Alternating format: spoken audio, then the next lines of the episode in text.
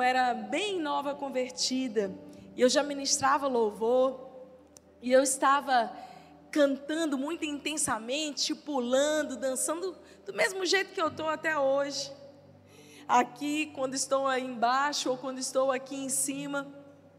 E eu lembro de uma vez terminar de descer da plataforma na minha primeira igreja, e um pastor mais senhor, mais antigo, ele bateu no meu ombro e ele disse: Filha, isso aí é o primeiro amor, vai passar. Você está empolgada, vai passar. E dentro de mim eu não entendia muito da Bíblia ainda, eu não conhecia muito a palavra de Deus.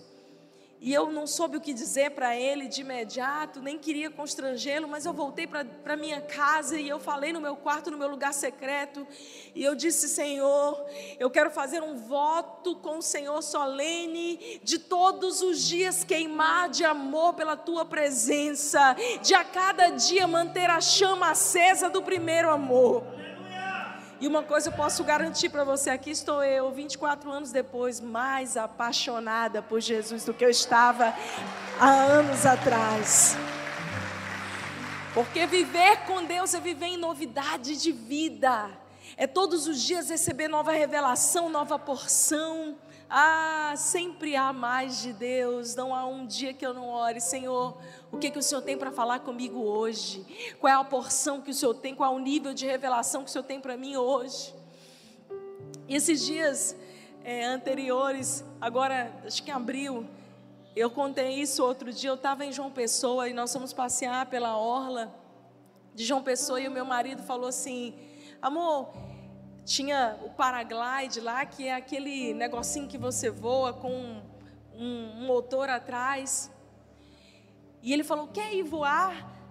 Eu até hoje não sei se foi um presente ou se foi aquela coisa tipo 18 anos de casado, né? Vai, amor, vai voar. Tô na dúvida até hoje, mas eu sempre fui aventureira. Eu falei: Eu quero ir.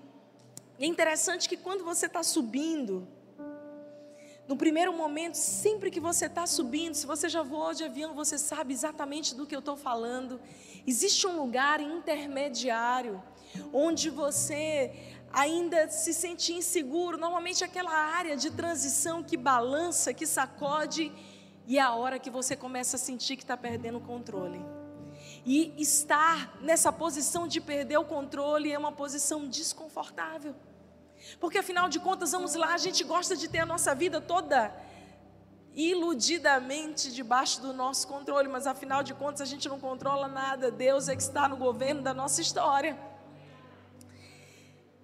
Então, quando eu subi ali, dá aquele frio na barriga, mas logo depois, quando nós chegamos lá em cima, tudo tão lindo, e o Espírito Santo falou comigo, e ele disse: Filha, você percebe que daqui de cima, aqueles prédios tão grandes, aquelas coisas tão enormes, gigantescas, tomam uma proporção tão pequenininha. Você percebe que dessa perspectiva mais elevada, você consegue ver as coisas de uma outra ótica, de outra percepção. E Deus falou comigo claramente enquanto eu estava voando ali, eu fui cheia do Espírito Santo, eu comecei a orar, a chorar, e eu e eu dizia assim, o meu instrutor atrás, eu dizia, glória a Deus, aleluia. Daqui a pouco ele já estava, glória a Deus, eu amei, o homem é crente. Não sei. Não sei se era, né? Ou, se ele foi empolgado pela minha empolgação. E o Espírito Santo falou comigo, Flávia, às vezes tudo que você precisa é de uma perspectiva mais elevada aquilo que está afligindo você, aquilo que está trazendo peso ao seu coração, tristeza, angústia, decepção, aquilo que faz com que você não consiga visualizar um futuro. Isso acontece porque a sua perspectiva está muito baixa, mas se você começar a olhar por uma nova lente, com a visão de Deus, então todas as coisas começam a ser transformadas. E a verdade é que nós temos enfrentado dois anos e meio, quase três anos aí dessa pandemia mundial que nos cerrou dentro da nossa casa. 2020, chamado por muitos de ano da visão perfeita. Foi um ano de muitos ajustes, alinhamentos. Eu lembro de estar em casa, da gente olhar e pensar. Eu, particularmente, pensei: Senhor, por que, que eu faço tanta coisa? Eu ocupo a minha agenda de seis da manhã às 23 horas de um monte de coisa que o Senhor não me mandou fazer. Acho que foi só eu que percebi isso, né? A gente começa a lotar a nossa agenda e não se engane, nós estamos voltando à mesma vida hiperativa de antes. Isso é um alerta para nós porque a gente começa a se ocupar, a, a dar lugar no nosso coração a tantas coisas que Deus nunca nos mandou fazer. E são exatamente essas coisas que roubam de nós o foco, a visão. Eu fiz uma consulta no final do ano de 2019, até então eu não usava óculos, eu tive que aceitar usar óculos. E Deus falou comigo, filha, para cada nova estação, para cada novo tempo, uma nova visão. E sabe, querido, eu acredito que Deus vai nos dar essa noite óculos novos. Para nós vermos isso, pode aplaudir o Senhor porque Ele é digno. Para nós aprendermos a ver a vida, o próximo e a nós mesmos de uma nova perspectiva, não mais com a visão que um dia talvez tenha servido mas que agora, para esse novo tempo, querido, não dá mais, não adianta, se você forçar, a tua visão está embaçada, está turva, ela vai impedir de você caminhar alinhado com os céus. Esses dias eu precisei consultar de novo e aconteceu o que fatalmente acontece com a gente, que depois de que a gente fica mais potente, 4.0, todo ano aumenta. Todo ano aumenta, querido. E se você não usa óculos, você vai usar isso, né? Praga de pastor, isso é ciência. Só você fazer 40 anos, você me diz. E eu te peguei os meus óculos para ler a minha Bíblia, os meus óculos antigos. E já não funcionavam mais. E eu peguei os novos, então tudo clareou. Mais uma vez o Espírito me lembrou de como nós precisamos ajustar a nossa mentalidade, a nossa visão de tempos em tempos. Talvez você esteja aqui e há anos dentro de igrejas. Ou talvez você está nos visitando hoje pela primeira vez, nos assistindo e conectado conosco aí pela primeira vez. E você viveu até aqui da sua vida debaixo de uma visão, de uma perspectiva. E a partir desse novo tempo, você vai precisar ajustar a sua visão, a, a maneira de Deus para entender que a tua história que te trouxe até aqui, os teus, as tuas dores, os teus traumas, aquilo que te forjou até aqui, não é suficiente para te levar até onde Deus quer te levar. Para esse novo tempo, você vai precisar abrir a sua mente, pedir de Deus nova revelação, nova visão. E eu quero começar essa noite lendo um texto da palavra com você, que é um texto que mexe muito comigo. Ele está em Apocalipse 4:1.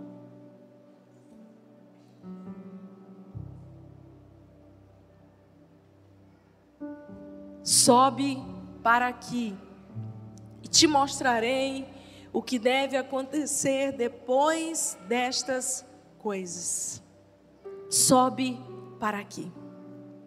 É interessante porque o apóstolo João, ele está aqui pronto para receber a maior revelação da história. Ninguém nunca teve e ninguém nunca vai ter tal nível de revelação como João recebeu. Ele foi aquele que recebeu a revelação do fim de todas as coisas, de como que vão, vão ser detalhadamente toda a preparação dos tempos e dos mundos para que Jesus volte. E é interessante pensar que João, mais do que discípulo, do que servo, ele era um amigo próximo de Jesus. João era aquele que, na Santa Ceia, reclina a sua cabeça no ombro de Jesus. Era aquele que se dizia: Eu sou o discípulo amado. Ele era um homem muito próximo, um amigo muito especial para Jesus.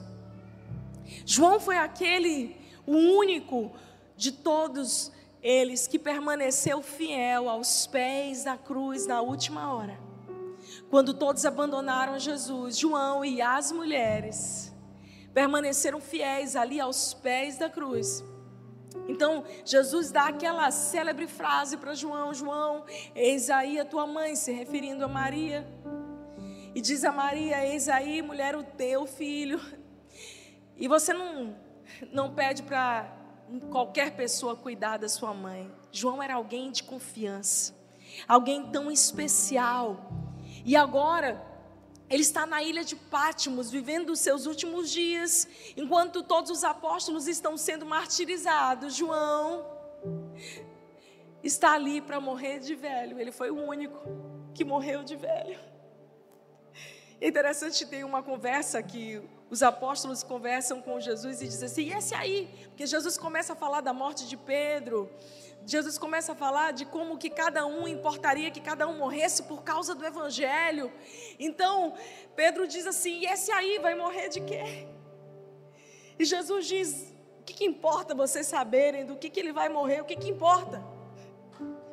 E houve um, um, uma crença naquela época popular de que João viveria para sempre, e na verdade Jesus estava dizendo que com João seria diferente.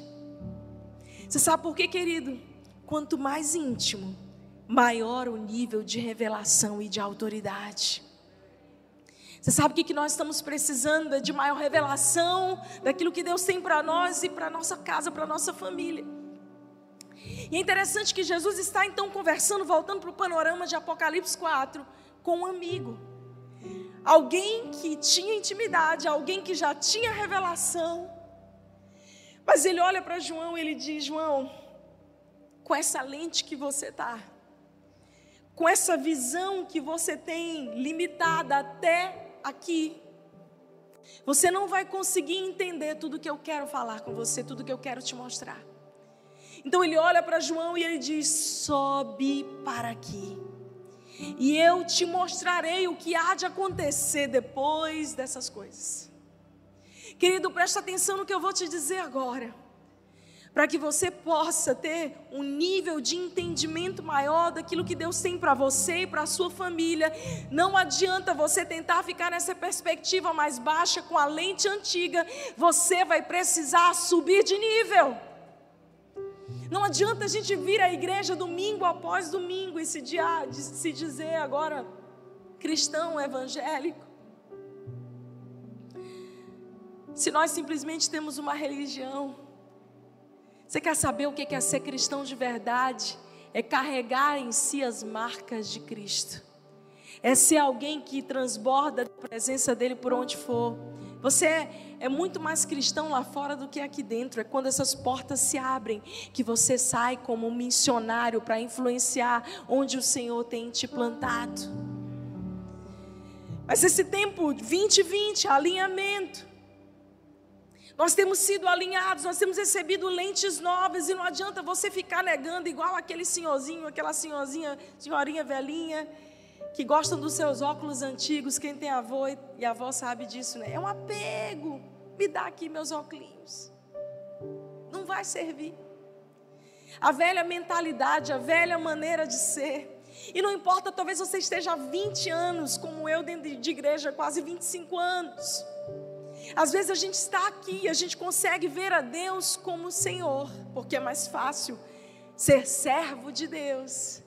Mas a gente não consegue entender a paternidade dele nos ver como filhos, porque o filho serve porque sabe quem é, o servo serve para conseguir uma barganha, mas nós aqui somos filhos e entendemos a nossa identidade real. Nós servimos porque fomos transformados e porque carregamos essa identidade. Não adianta. Todos os dias eu digo, Senhor, ajusta a minha visão, não me faz me olhar da maneira de antes.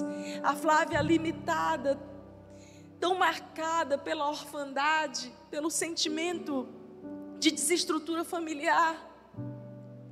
Às vezes a gente vem carregando essas feridas abertas. Existe uma diferença clássica entre uma ferida aberta e uma cicatriz. E uma das coisas que a gente tem que são mais difíceis de tratar na medicina é o pé diabético. Porque a pessoa vai perdendo a sensibilidade dos nervos, ela nem percebe que aquilo ali está com quase apodrecendo muitas vezes, com tecido morto. Existe um processo na medicina chamado debridamento ou desbridamento cirúrgico. Que normalmente quando a pessoa chega com uma ferida, essa ferida tão profunda, mas que ela já se acostumou a ela, fica uma capa de uma substância chamada fibrina branca. Talvez você. Esse é um assunto bem interessante para falar, né? Tipo assim, aquele negócio branco, aquela gosma que fica em cima da ferida. Pula essa parte. Você conversa de médico. A pessoa se acostuma com aquilo ali, mas preste atenção, é um processo de cicatrização falso, não é verdadeiro, não é a maneira ideal, não é um tecido saudável. E é muito comum você olhar e você já perdeu a sensibilidade para aquilo, você já se acostumou com aquela dor, com aquela deformidade. E uma das coisas que a gente faz no debridamento, eu nunca gostei de fazer esse procedimento, é ter que sedar o paciente para colocar ele dentro do centro cirúrgico e começar a cavar, a literalmente tirar todo aquele tecido morto e a fazer pequenos cortes no tecido, pequenos cortes no músculo, sabe para quê? Para voltar a sangrar, para voltar a ter sensibilidade. E uma vez que a gente literalmente fez o, o, tecido voltar a ter vida, então ele começa a se preparar para cicatrizar da maneira certa. Eu nem ia falar isso agora, eu não preguei isso de manhã, mas eu sinto no meu espírito que tem muitas pessoas aqui que estão literalmente com essa capa falsa de cicatrização. E você está vivendo, andando por onde você vai, e as pessoas falam, não dói, e você diz, não, porque você já se acostumou com essa deformidade, você já se acostumou com essa dor, mas no poder do nome de Jesus, o Espírito Santo está aqui para te curar de verdade, para expor aquilo que precisa de cura definitiva. Hey. Não se conforme com as distorções da sua história. Você é filho agora. Jesus estava olhando para João dizendo: Ok, João, você é meu amigo, você é meu discípulo, você foi o único que permaneceu ao meu lado. Eu já provei o seu coração, a sua lealdade. Mas, João, com essa visão limitada, você não vai conseguir entender aquilo que eu tenho para revelar para você hoje. Ah, querido, Jesus está olhando para a sua igreja, a igreja do Brasil e aquilo que nos serviu como nação, aquilo que nos serviu como igreja até aqui, que foi tão precioso, Jesus sabe do nosso coração, da nossa fidelidade, Jesus sabe da sua paixão, Jesus sabe há quantos anos você está servindo dentro da igreja. Mas Ele olha para você e diz: Deixa eu trocar os teus óculos, deixa eu mudar a tua mentalidade, a maneira como você se vê. Eu quero aumentar o teu nível, eu quero aumentar a tua revelação, eu quero falar com você face a face. Eu quero te revelar coisas que você nem imagina que poderiam existir sobre a tua casa, sobre a tua descendência. A questão é: qual é a resposta que nós vamos dar para Deus? Eu acredito, queridos, que esse tempo que nós temos vivido de grande recomeço, é interessante como até muitas pessoas que não amam a Deus não creem nessa palavra. Estão mais antenados com uma agenda globalista, entendendo que a gente está vivendo o que eles chamam de The Great Reset, ou o grande recomeço. Eles entendem isso muitas vezes melhor do que nós, que deveríamos estar atentos às Escrituras. Todos falam a virada da nova década, um grande recomeço, um tempo de resetar em várias áreas. Eu digo, de acordo com a palavra, isso é um tempo da gente sondar o nosso coração, de viver um arrependimento genuíno. Diga comigo, arrependimento. Essa não é uma palavra esquecida na igreja. Ela pode parecer esquecida em alguns púlpitos, mas nessa casa nós pregamos a transformação de vida, a transformação de caráter. Nessa casa nós pregamos que entramos aqui de um jeito e saímos de outro jeito para a glória de Deus. Não dá mais para se comportar do velho jeito, com as velhas manias, é uma nova lente. E arrependimento é mudar de rota, é mudar de vida, é viver o que Paulo fala, Romanos 12, a metanoia, essa transformação de mentalidade. Está na hora, gente, da gente parar de fazer tanta coisa que Deus nunca nos mandou fazer. Todas as semanas, no geral, as segundas-feiras, no meu dia sabático, eu olho para a minha agenda e eu falo com Deus, Senhor, o que que tem aqui que não te agrada? O que que tem aqui que eu planejei, mas que está totalmente desalinhado com os teus planos para mim? Me ajuda, Senhor, a ser obediente e abrir mão de coisas que o Senhor não tem mais para mim. Talvez serviram em outra época, mas agora não cabem mais. A gente precisa ter a coragem de trocar esse novo óculos e, gente, é desconfortável. Receber lentes novas, tirar o embaçar de visão, por mais que clareie, é desconfortável. Você admitir que a tua visão de antes já não serve mais. Que a tua maneira de antes não serve mais e agora você precisa de lentes novas. Você quer saber qual é o seu óculos, querido? Essa é a lente esse é o filtro que vai revelar o Pai a você. Esse é o filtro que vai revelar o próximo a você. Esse é o filtro que vai mostrar o teu verdadeiro coração.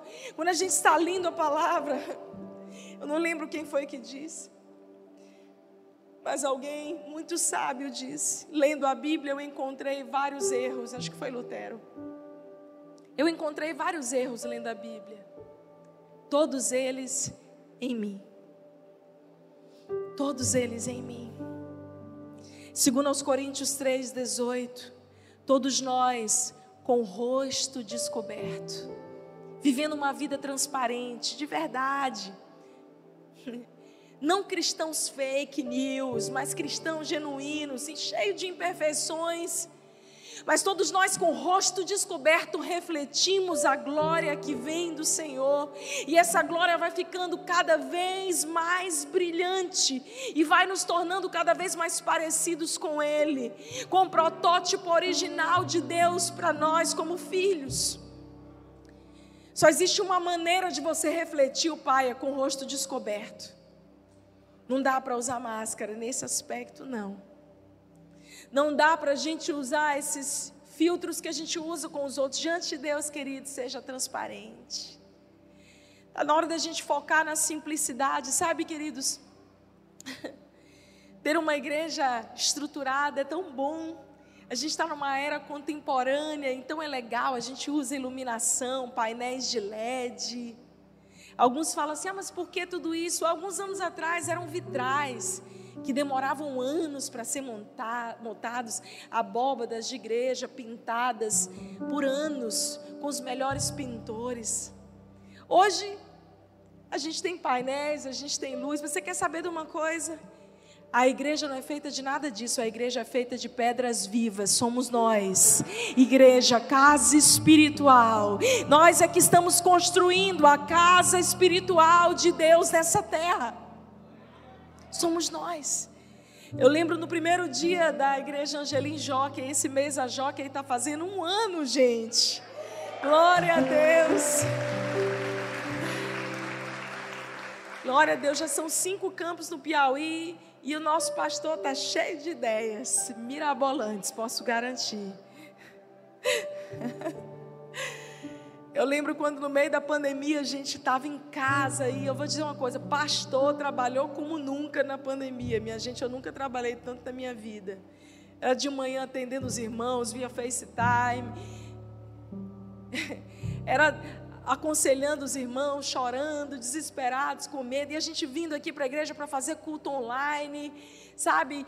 Colocando mesmo a nossa cara, sem, sem temer, com ousadia. Foram dias desafiadores, só Deus sabe. Mas no meio da pandemia, ele disse: Amor, nós vamos abrir um novo campus nessa cidade. E eu falei: Amor, é, ele não está muito bem. Acho que ele está assim, avariado pela pandemia, né? Tipo, Fred, a gente está na pandemia, ninguém está abrindo nada, está tudo fechado. Ele disse: agora é a hora. Quem se antecipa governa. A igreja tem que se posicionar para ser luz na sociedade. Flávia, nós vamos ampliar. Deus vai mandar os filhos, as pessoas. Existe uma multidão que clama pela presença de Deus. Eu lembro da gente começar a passear no meio das ruas, olhando. E eu, eu já vivi essa cena algumas vezes na minha vida. E quando nós achamos ali o Cookies, o antigo buffet Cookies, onde hoje é a igreja Angelim, eu olhei, eu entrei com ele, ele já via tudo, ele disse: ali vai ser a plataforma, ali nós vamos colocar isso. Eu só dizia amém, porque irmãos, eu tenho fé, mas o meu marido tem uma fé plus. Ele, ele é o homem que mais que eu conheço de maior fé.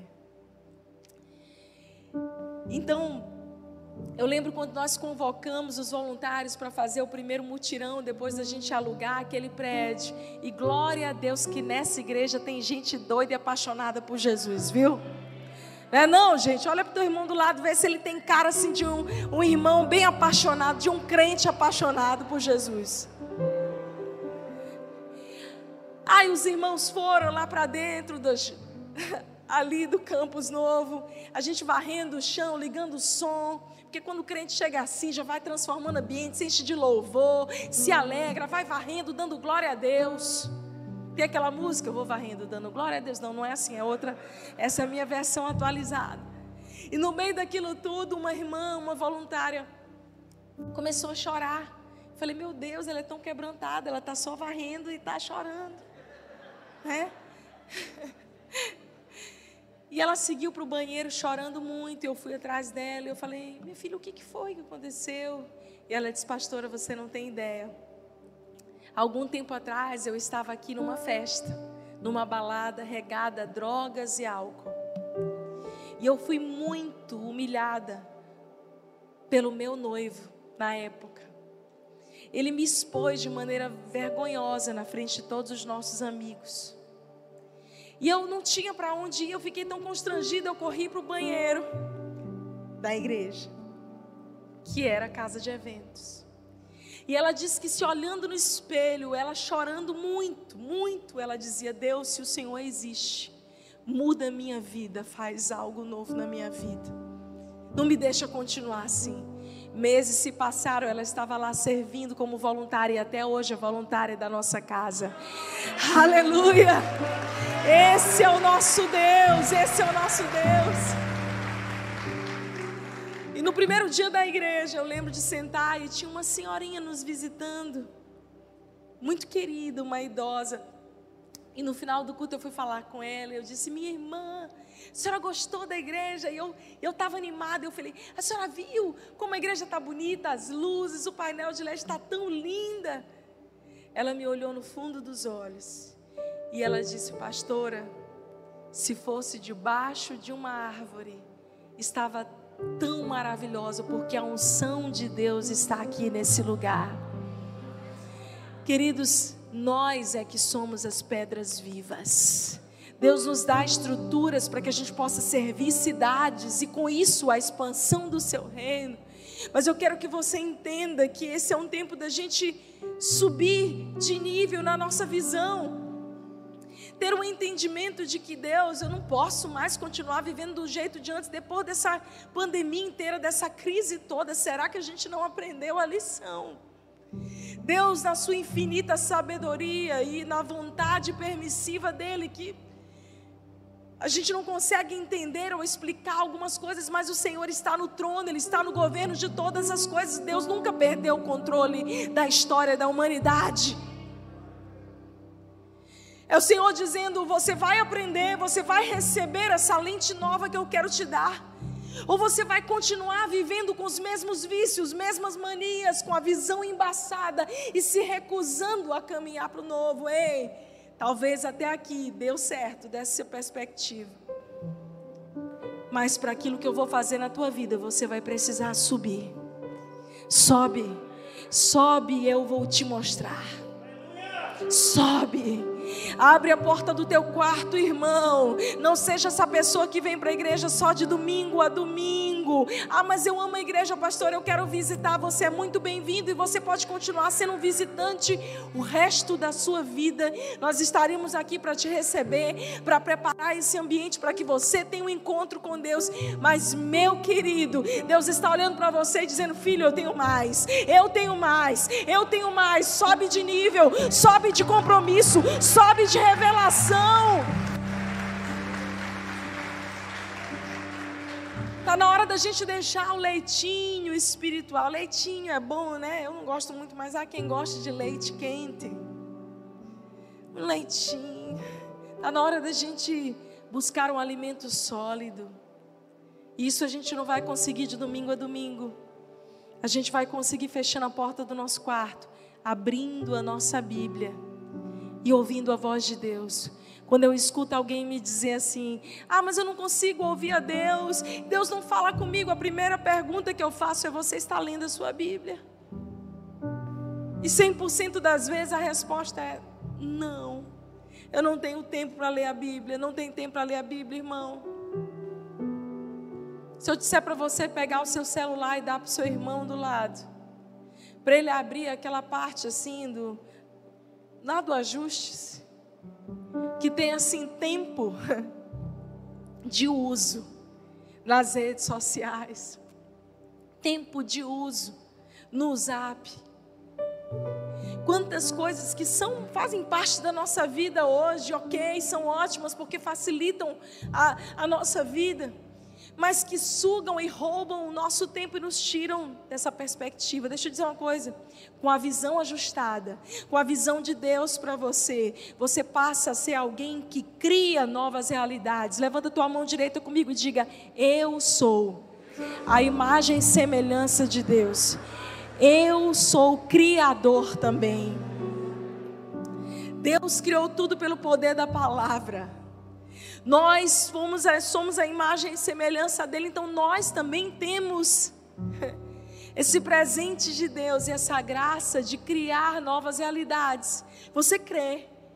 Que através de você, das ideias que o Senhor vai te dar, dos downloads do céu sobre a tua vida, você vai criar caminhos que não existiam, você vai abrir possibilidades que não eram possíveis, você vai declarar um novo futuro para os seus filhos, para a sua descendência, que não existiria caso você não se posicionasse. É isso que Deus está dizendo. Abra a tua boca e começa a profetizar. Porque às vezes a gente usa os nossos lábios mais para se amaldiçoar, para se maldizer. Eu não posso, eu não sou capaz. Querido, tira isso da tua boca. Deus está te dando um óculos novo para você ver de uma nova perspectiva e dizer: eu posso estar passando por luta, mas eu posso passar por todas as coisas sendo fortalecido no Senhor. Tudo posso naquele que me fortalece. Você tem que declarar a realidade do céu. 2006, a NASA fez um estudo. Na verdade, ele começou anos antes, mas ele foi publicado no ano de 2006. Você pode procurar depois no Google, na Wikipédia, WMPA. O nome dessa sonda, desse satélite que eles enviaram para observar o universo e tentar descobrir, ou comprovar, ou excluir uma que eles chamavam de teoria de expansão do universo. Então, alguns cientistas acreditavam que o universo não está do mesmo jeito que estava alguns segundos atrás. Que ele está em contínua expansão. E um parêntese sobre isso, é que saiu, eu vi um artigo recente, saiu um estudo que mostra que o universo estava em, normalmente ele está em expansão. A cada segundo, 1,5 quilômetros. Mas nos últimos três anos, o universo está em expansão a mais de 26 quilômetros por segundo. A ciência está dizendo que há uma acelera aceleração no universo. Será que a gente não percebe? Mas voltando para o estudo de 2006, essa teoria visava provar se o universo está em expansão e como a origem de todas as coisas. E algumas coisas interessantes eles perceberam. A primeira que eles conseguiram descrever é que antes da existência do, do universo, houve um momento que eles chamam de vértice. E nesse vértice houve um aquecimento de átomos e eles não sabem explicar direito o que causou esse aquecimento atômico, mas eles conseguiram descrever como um som tão grave como de um contrabaixo acústico. Esse som que eu e você sabemos muito bem, que é o poder da palavra do Deus Todo-Poderoso, El Shaddai, Elohim, o Deus de maravilhoso que governa todas as coisas, aquele mesmo que quando foi criar a terra disse haja luz, então tudo se fez. Esse som que assim você não consegue explicar muito bem o que é, mas é um som grave, deu origem a um movimento atômico que começou a expandir o universo. E desde esse momento, o universo continua se expandindo. Veja, nós somos co-herdeiros com Cristo, nós carregamos em nós a identidade, a imagem e semelhança do Criador. Deus está olhando para nós, homens e mulheres imperfeitos. Mas uma vez que tenhamos a, a visão alinhada com os céus, Deus conta conosco para continuar expandindo e criando coisas que não existiriam caso nós não nos posicionássemos. Deixa eu explicar melhor, querido. Você olha para a sua família e você diz assim: não, não, isso aqui não é uma realidade na minha casa. Até aqui, nós vivemos uma história de homens lutando contra o alcoolismo, de casamentos desfeitos. Ei, um homem e uma mulher posicionado que está numa altitude espiritual mais elevada, com a visão dos céus, vai olhar e vai dizer: a partir da minha família a partir do meu posicionamento por buscar mais a Deus, os meus filhos serão abençoados, viverão casamentos abençoados, a minha descendência será abençoada. Todo espírito de miséria, de desconstrução, de orfandade acabou em mim, a partir de mim, até mil gerações serão abençoadas. Muda o óculos, irmão. Para de se ver da lente anterior. Eu não posso, coitadinho de mim, não dá. Ei, você é filho. Com a visão ajustada, você recebe poder. Atos 1:8, a palavra de Deus diz: "Mas receberei, recebereis poder ao descer sobre vós o Espírito Santo, e ser-me-ão testemunhas, tanto em Jerusalém, como na Judéia e Samaria, até os confins da terra, tanto em Teresina, como em Floriano, Parnaíba, na Paraíba, no Brasil, e até os confins da terra, por que não? Nós carregamos um poder dínamos, do grego, ou dunamis, é a mesma raiz da palavra dinamite. Olha para esse irmão do lado aí, tu não dá nadinha para ele, olha para ele aí. Ele carrega um poder dinamite dentro dele. Foi Jesus que deu para ele, foi o Espírito Santo que outorgou essa promessa. Nós temos a mente de Cristo, com a visão ajustada, nós temos a mente de Cristo, a mente mais poderosa, cheia de criatividade. 1 Coríntios 2,16, a palavra diz: Quem conheceu a mente do Senhor? Nós, porém, temos a mente de Cristo. Eu quero te ensinar uma coisa que eu aprendi muitos anos atrás. Todas as vezes que você estiver diante de um dilema, de um problema, de uma situação difícil que você não tenha respostas, para, ora, Coloca a mão na tua cabeça, porque você é maior profeta sobre a sua própria vida. Você mesmo ora por você lá no seu banheiro, no seu quarto, não sei onde é que você vai ficar. Mas meu amigo, bota a mão na tua cabeça e começa a declarar. 1 Coríntios 2:16, eu tenho a mente de Cristo, Senhor. O Senhor vai me dar soluções que eu não encontro agora. O Senhor vai me dar ideias que vão ajustar e vão trazer a resposta que eu preciso. Você crê nisso? Quem recebe?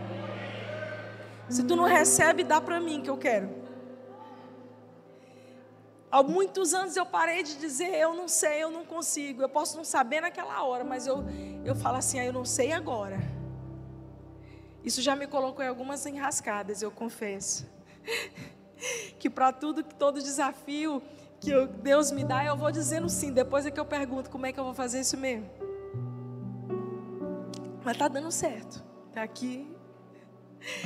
Querido, com a visão de Deus, a visão ajustada e elevada, nós temos acesso ao dom de sabedoria, de discernimento.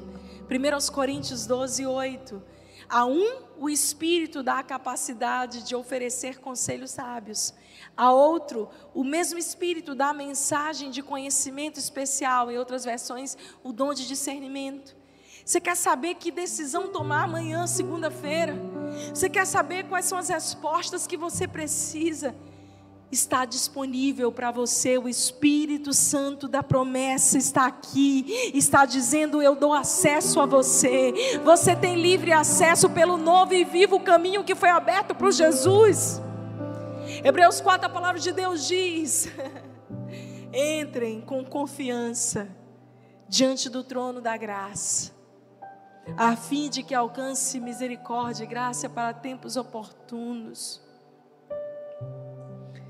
Eu tinha muita formalidade com Deus, eu confesso, talvez pela minha ferida de paternidade, eu consegui ver Deus muito rápido como Senhor, mas demorei algum tempo até vê-lo como Pai. Então eu tinha alguns protocolos com Deus, meus, religiosos.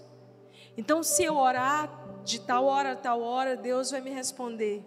Se eu jejuar, se eu subir no monte, se eu fizer isso, fazer aquilo, aquela barganha que a gente quer fazer para ter, tentando conseguir de Deus ou mudar a Deus, mas querido, não é Deus que precisa mudar, é você que precisa ser transformado de glória em glória. Dessas barganhas com Deus, dessa maneira que a gente acha assim, não, eu vou doar mais, eu vou dar mais, não, ah, eu estou com, com, peso no coração. Meu Deus, eu recebi um, um eu estou com um problema financeiro, não estou conseguindo, minhas contas não estão fechando, já sei, não dei, não devolvi meu dízimo. E se você parar para pensar, falando de princípios bíblicos, Existe um fundamento bíblico para todas essas coisas. Porque a Bíblia diz, no que diz respeito ao dízimo, que a única maneira de você repreender o gafanhoto, o lavrador, o migrador, é devolvendo o seu dízimo. Mas veja, muitas pessoas veem, eu estou acostumada a ver isso como pastor. Ai, pastora, meu Deus, está dando errado. Deixa eu devolver meu dízimo. O que está precisando? São mil tijolos na farm para ajudar no nosso projeto social. Eu quero fazer. Querido, não é por peso, não é por culpa, não é por barganha, é por amor.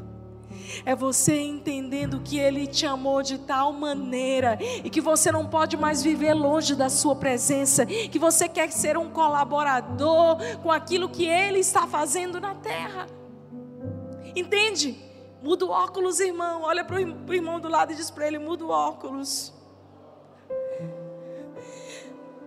Nós somos amigos de Jesus. João 15, 15, a palavra diz: Já não chamo vocês de escravos, pois o Senhor não faz confidência aos seus escravos.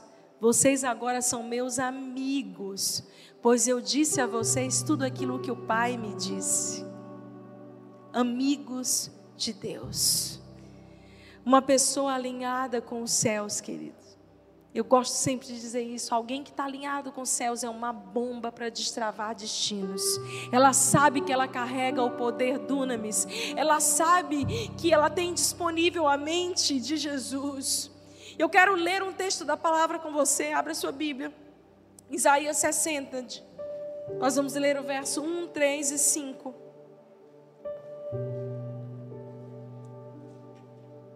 Quero te estimular a ter a sua Bíblia de papel. Compra uma Bíblia de estudo, irmão. É só você parar de comer bobs umas três vezes que dá certo. Já tem o um dinheiro para comprar a tua Bíblia. Ame a palavra de Deus. Existem pessoas que dariam tudo para ter uma Bíblia nas suas mãos, agora mesmo. Janela 10 por 40, países árabes, países de perseguição religiosa. E nós temos quantas Bíblias a gente quiser, ame a sua Bíblia. Isaías 60, vamos ler versos 1, 3 e 5. A palavra de Deus diz: Levante-se, resplandeça, porque já vem a sua luz, e a glória do Senhor está raiando sobre você. Pois eis que as trevas cobrem a terra, e a escuridão envolve os povos mas sobre você aparece resplandecente o Senhor, e a sua glória já está brilhando sobre você.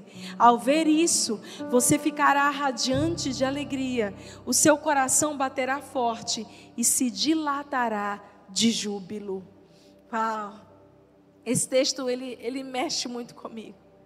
Especialmente quando eu estudei ele a fundo, eu vou te dizer uma coisa: a palavra de Deus é para você meditar, estudar. Pegue um bom dicionário bíblico, ame a palavra, estude a palavra. E quando a palavra está, o profeta Isaías está usando esse texto para uma realidade que havia, havia uma realidade sobre o povo de Deus, de desestrutura, de falta de visão, de um momento onde eles estavam distantes de Deus.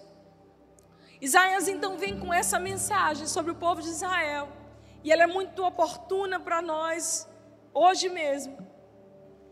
Quando ele começa a dizer, talvez você estivesse com a sua visão embaçada ali ou naquele nível, mas chegou o tempo de se levantar, de resplandecer a glória de Deus. E o levantar do hebraico, quim, significa, eu vou ler porque é uma palavrinha que significa tanta coisa poderosa.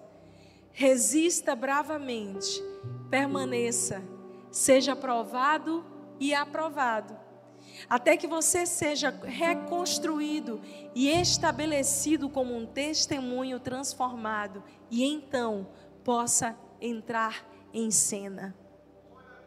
Uau! Deus olhando para nós e diz assim: levanta.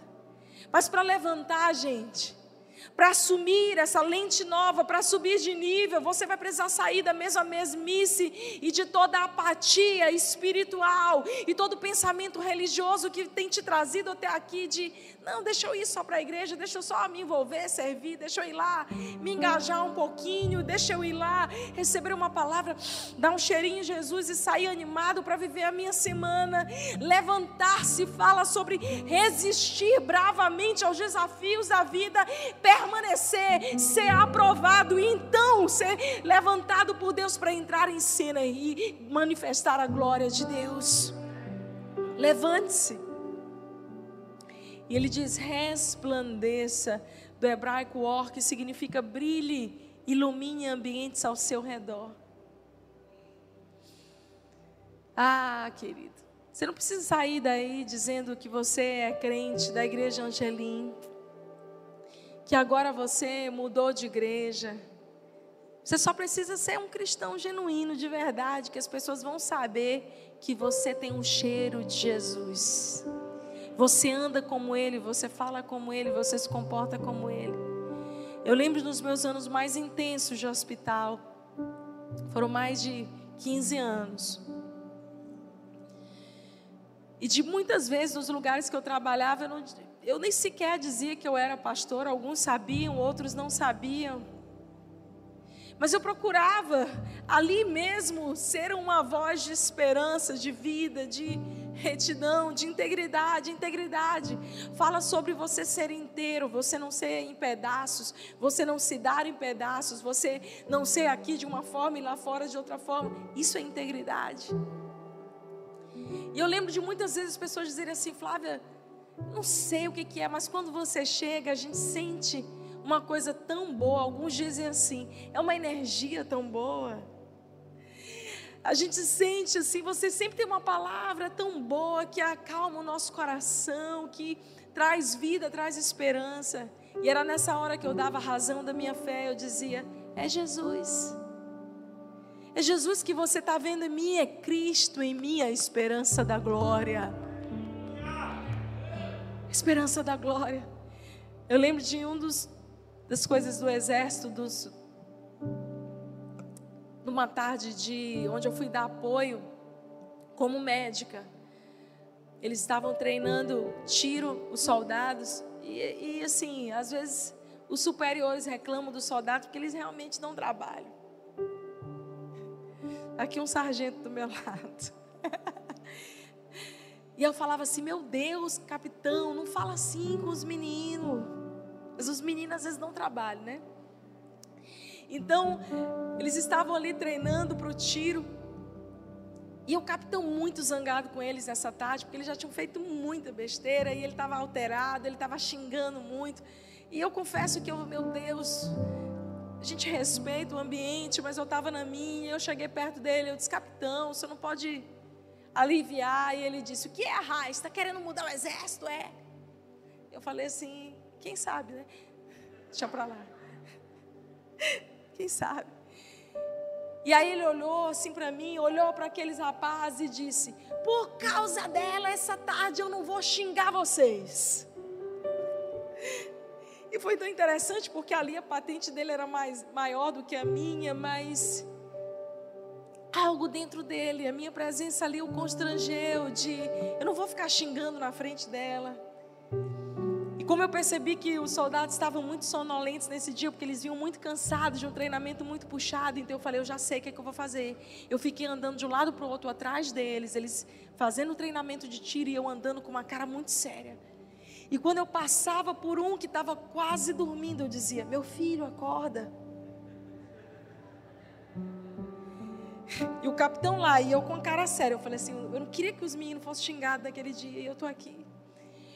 Tinha outro que também estava adormecendo e eu dizia: Acorda, lá vem um capitão. Queridos, muitas vezes Deus vai usar pessoas que vão ser como uma brisa suave num dia quente na nossa vida. E essa brisa suave pode ser você na vida de outras pessoas. Pode ser você. Aquele dia que está tudo dando errado, você chega carregando a paz de Jesus, carregando a paz que excede o entendimento. Sabe, a gente fica tanto pedindo para Deus usar pessoas na nossa vida. Vamos inverter a oração, irmão. Nível maior, vamos lá, vamos subir de nível. Sobe, sobe de nível. Óculos novo. Começa a orar, Deus me usa na vida das pessoas. Eu quero te desafiar a nessa semana você dar uma palavra a alguém que você não conhece. Quantos topam o desafio? Levanta a mão. Depois vocês vão me dar testemunho. Deus vai te dar palavra de conhecimento sobre a vida das pessoas. Talvez seja alguém que vai te servir lá no restaurante que você coma todo, todo dia. Fica de antena ligada, que o Espírito Santo vai começar a falar contigo. Lembra da mente de Cristo? O Senhor vai te mostrar, você vai dizer: Meu Deus, eu vou lá mesmo, eu para falar da vida dela chega lá junto, seja educado e diz assim: Olha, eu queria te dar uma palavra de Deus, eu, eu posso te dar uma palavra, eu posso orar por você. E ver o que acontece depois tu me conta.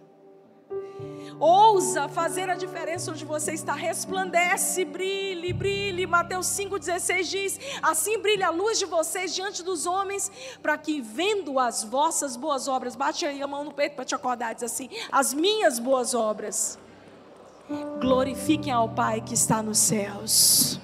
São as suas boas obras que vão glorificar ao Pai que está nos céus. Quando você decide honrar os seus pais, mesmo quando eles não merecem, quando você decide fazer o certo, mesmo quando o outro não merece. E para a gente orar, a palavra diz: Pois a glória do Senhor vai brilhando sobre você. Eu quero que você preste muita atenção aqui agora. Essa palavra glória, ela carrega algo muito especial.